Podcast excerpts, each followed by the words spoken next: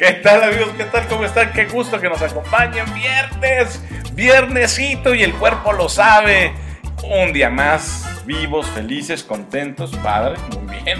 Es importante la salud, es importante también estar felices, contentos. Bueno, caray, sí, entiendo, está difícil la situación, quizás se esté complicando cada día más, pero sí es importante preocuparse, quizás más el ocuparse. Entonces la invitación es a que nos ocupemos, salgamos adelante y en el Inter no dejemos de ser felices. Hoy, pues, claro, también muchas felicidades a todos los que cumplen años. Feliz cumpleaños, qué linda está la mañana en que vengo a saludarte. Un abrazo muy, muy, muy fuerte, fraterno para todas aquellas personas que celebran algo muy importante. Y bueno, si es el nacimiento, qué mejor momento para decir gracias y seguir con nuevos proyectos. El programa de hoy trata, va de la integridad empresarial. Es un tema, debo decirte, hermoso, pero al mismo tiempo complejo y retador. Hermoso porque comportarse de manera íntegra implica muchas cosas positivas, muchas. En México desafortunadamente pues es un reto, es un desafío. Dirían los eh, más jóvenes es un challenge, hashtag, hashtag. Pero, eh, y, claro, es, es, un hashtag que no se va a utilizar o que ahí sí este, desafortunadamente eh, no es de uso muy común, ese desafío, ese reto de ser íntegros. Claro, hay muchas campañas, hay muchos esfuerzos muy loables y que espero sigan. Aquí en alta dirección los impulsaremos, por supuesto, contáctense con nosotros para sumar fuerza, energía y talento para que pues en México el comportamiento íntegro se convierta en una realidad cada vez más general. Hay desafortunadamente áreas en las que ese comportamiento, el de ser íntegros, un comportamiento de integridad, desafortunadamente brilla por su ausencia. Pero bueno, ya que estamos en estas tesituras, cantaremos con estas notas, en este tono y buscaremos promover la integridad empresarial, que justamente es de lo que va este programa. Ya te platicaremos a lo largo de tres episodios, a lo largo de tres momentos, a lo largo de tres bloques, qué es lo que en alta dirección comprendemos, entendemos y también impulsamos como integridad empresarial. Las cuentas de Twitter, sabes que puedes estar en contacto con nosotros, arroba mi abogado Luis, arroba alta dir Juri, Luis Hernández Martínez te saluda en este viernes, hermoso, viernes maravilloso. Eso, bailale, muy bien. Bueno, cuando están buscando, y, como dicen, es, juguetón del niño y la rima es la sonaja, pues yo ya estoy aquí bailando en la cabina. un ratito de, este, de sacudir la polilla tampoco hace daño, así que también es importante tomar la vida con optimismo ser felices y eso, eso no le quita seriedad a ningún tema, y menos si ese tema va acompañado de consejos, sugerencias, datos y comentarios para poder construir un México más justo, más próspero, más competitivo y en paz, que es el propósito de nosotros en este programa que cada 15 días tenemos nosotros la fortuna de interactuar contigo. Gracias a todos los que nos escuchan en la República Mexicana y allende fronteras. Entonces, bueno, pues ya dándole, ya eh, eh, comenzando sin más preámbulo a este tema de la integridad empresarial, déjame empezar este bloque con una frase, con un pensamiento que te eh, invite a reflexionar. ¿Y cuál es? Te pido que por favor seamos gigantes en la técnica y enanos en la ética? Claro que no. Al contrario, hay que ser grandes, gigantes en la ética.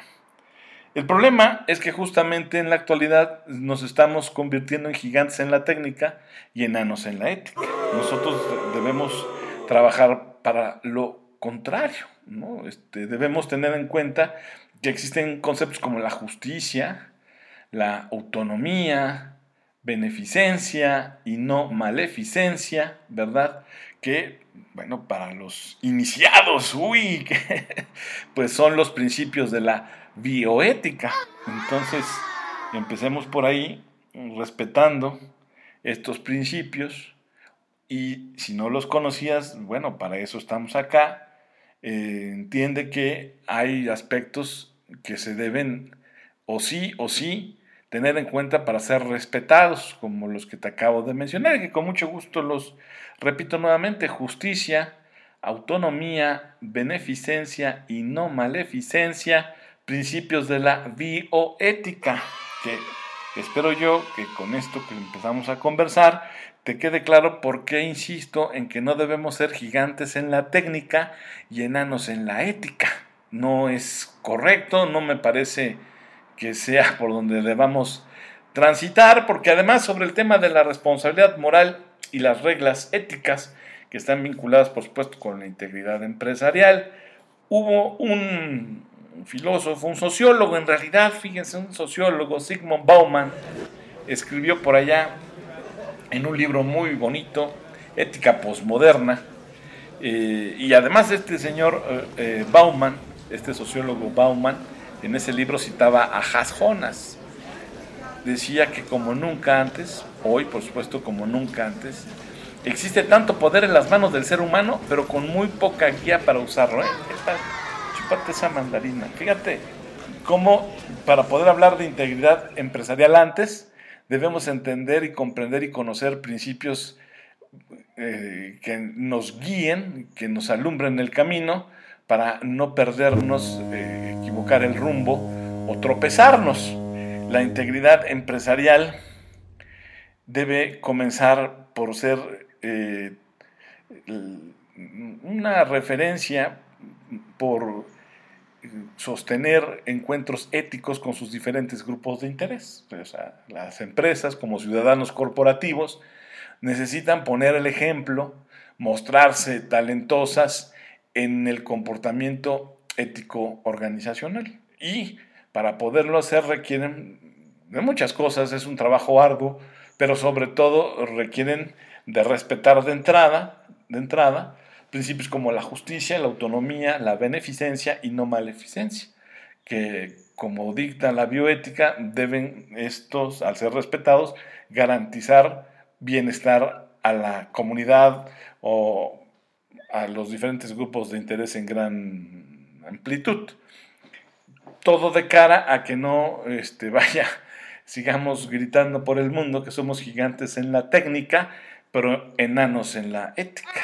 Y citando a Bauman, a Sigmund Bauman, que a su vez él, en, un acto de, de transparencia intelectual, menciona en el libro Ética Postmoderna que Has Jonas decía que hoy, como nunca antes, existe tanto poder en las manos del ser humano, pero con muy poca guía para usarlo. Para nosotros aquí en Alta Dirección decimos que esa no es una idea, o vaya, es un concepto que no implica un significado menor. Sí, eh, sus grandes consecuencias son teóricas y prácticas. Reflexionalo, acompáñanos, sigue con nosotros esta narrativa porque eh, nos expresa estas ideas, o esta idea nos expresa también eh, que las personas tienen una necesidad apremiante de sabiduría. Sí, la gente busca ser sabia, o, busca el camino hacia la sabiduría, pero no cuenta con las razones suficientes para creer en ella, ya sea que provenga del interior o de su exterior. Fíjate, la gente busca la sabiduría, pero no cuenta con las razones suficientes para creer en ella. Eso es terrible. Si lo analizamos eh, con cuidado, la gente busca algo que en realidad en el fondo no cree. Es grave, ¿no? Y estas ideas, después de leer a Sigmund Bauman, también a nosotros nos hace reflexionar o pensar que si lo que dijimos hace ratito te pareció escandaloso, ahora también piensa que es aún más escándalo pensar que difícilmente en la época actual nosotros podamos medir la calidad de nuestras acciones conforme un inventario de sus efectos. Esto, aunque pudiera ser deseable, es francamente, francamente difícil. La cultura de riesgos en su máxima expresión como ahora se ha estado cultivando, ¿no? Este, pues nos lleva a que la conducta de los seres humanos sí en efecto tiene eh, impactos eh, secundarios, más, yo hablaría hasta de consecuencias inadvertidas que en el mediano y largo plazo asfixian cualquier buena intención originaria. Dicho de otra manera, estoy hablando de acciones que no van a evitar desastres o sufrimientos. Fíjate cómo, y esto es relevante, insisto, antes de hablar en el siguiente bloque fuertemente con respecto a lo que es la integridad empresarial, esto que te comparto es para que la alta dirección, eh, lo que son las mujeres y hombres de vértice en las organizaciones, entiendan que la reflexión primaria comienza justamente eh, para ellos y desde ellos, porque son los que van a llevar el tiempo, ritmo y modo de la empresa que dirigen, que eh, traen como su responsabilidad profesional. Si hablamos de consecuencias inadvertidas y hablamos de que difícilmente la gente hace un inventario de acciones conforme a sus consecuencias, conforme a sus efectos, es bueno, pues esto que te menciono es equivalente a hablar sobre la dinámica de la afectación a personas, que pudiera darse el caso incluso, nunca conoceremos, ¿eh? Y nunca conoceremos luego incluso de varias generaciones. A ver, ¿qué te estoy diciendo? Que las acciones que tú realices hoy contrarias a los principios de justicia, autonomía, beneficencia y no maleficencia, principios de la bioética, acciones que hagas contrarias a estos principios, bueno, afectarán varias generaciones que incluso tú en la vida te alcance para conocerlas o saber incluso que nacieron.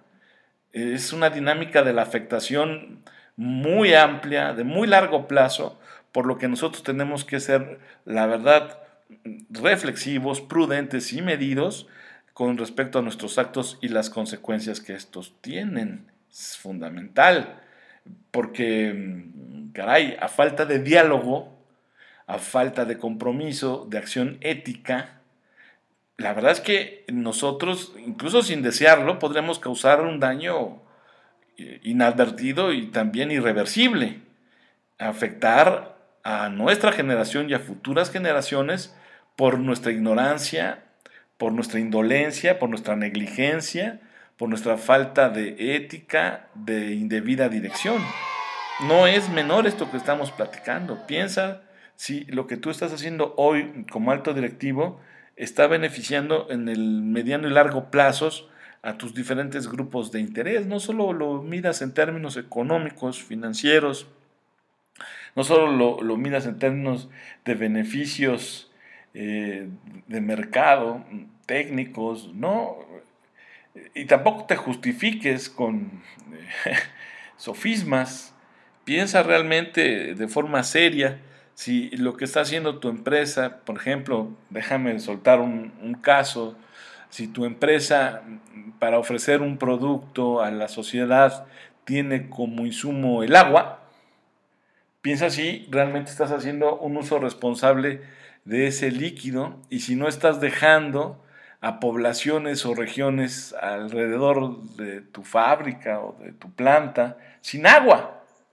Piensa si a lo mejor te dedicas a la industria textil y si en la producción de las prendas, si en la producción de, la ropa utilizas agua, también pues no estás haciéndolo de una manera que en el mediano y largo plazo afectes el suministro de este líquido a la población que está alrededor. Son un par de ejemplos, son cosas que tú tienes que eh, pues poner en blanco y negro, reflexionar, considerar y por supuesto hacer algo ya con urgencia, porque te puse como caso el agua y eh, no es un secreto. En nuestro país cada vez estamos padeciendo más lo que los expertos llaman estrés eh, hídrico y según los mapas que incluso a los que ya también la NASA nos ha permitido acceder de, manera pública muestran claramente cómo ya hay zonas del país que francamente se dirigen a la erosión total o, a la falta de líquido plena. Son aspectos que debes considerar como directivo, como empresario, como persona, como ser humano, como ciudadano corporativo, porque de esto va justamente, y esto nada más es la punta del iceberg al tratar el tema de integridad empresarial. Así que piensa, reflexiónalo. Creo que vale la pena. Estás a tiempo. Regresamos.